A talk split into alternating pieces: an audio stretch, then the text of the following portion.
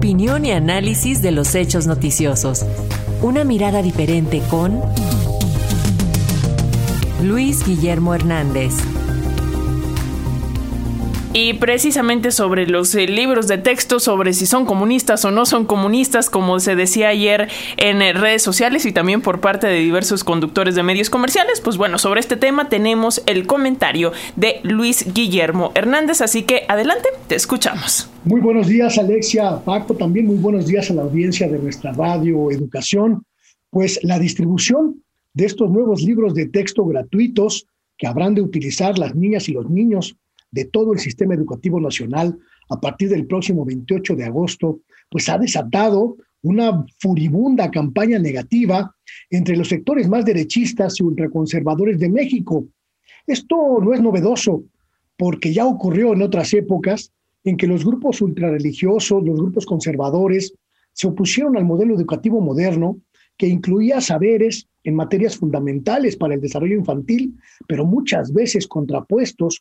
con las doctrinas religiosas predominantes en el México de principios del siglo pasado.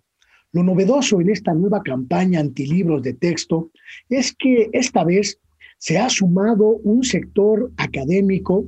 un sector de la élite científica e intelectual que podemos identificar como afín al viejo régimen neoliberal. Se han sumado a los grupos ultrarreligiosos y conservadores para hacer frente común en contra de los libros de texto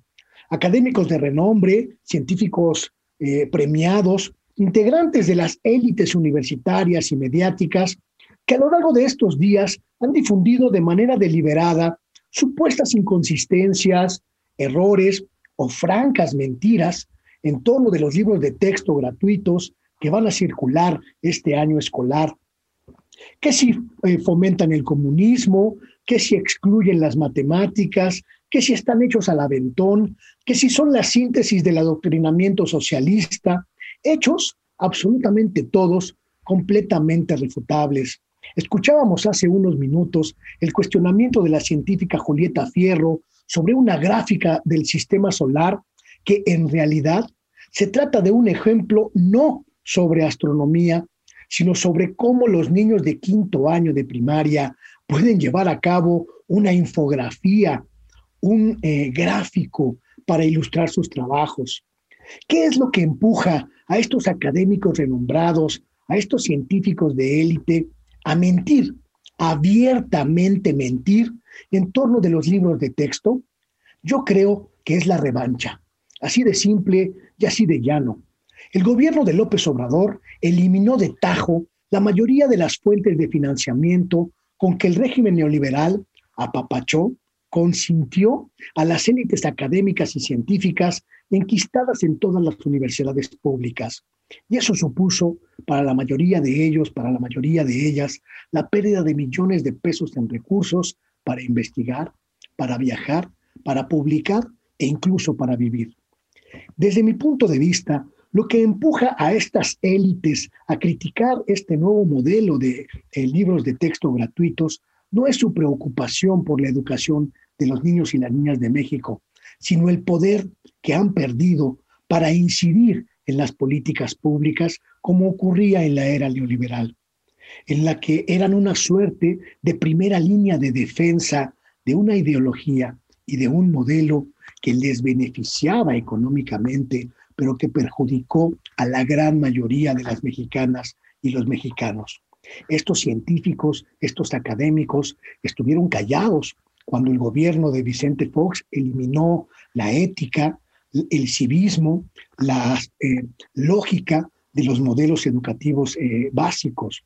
Estas élites estuvieron calladas cuando la SEP eliminó de tajo prácticamente todo el aparato educativo y lo convirtió en un modelo que creaba mano de obra calificada sin capacidad crítica sobre su entorno, sobre su sociedad y sobre sus gobiernos.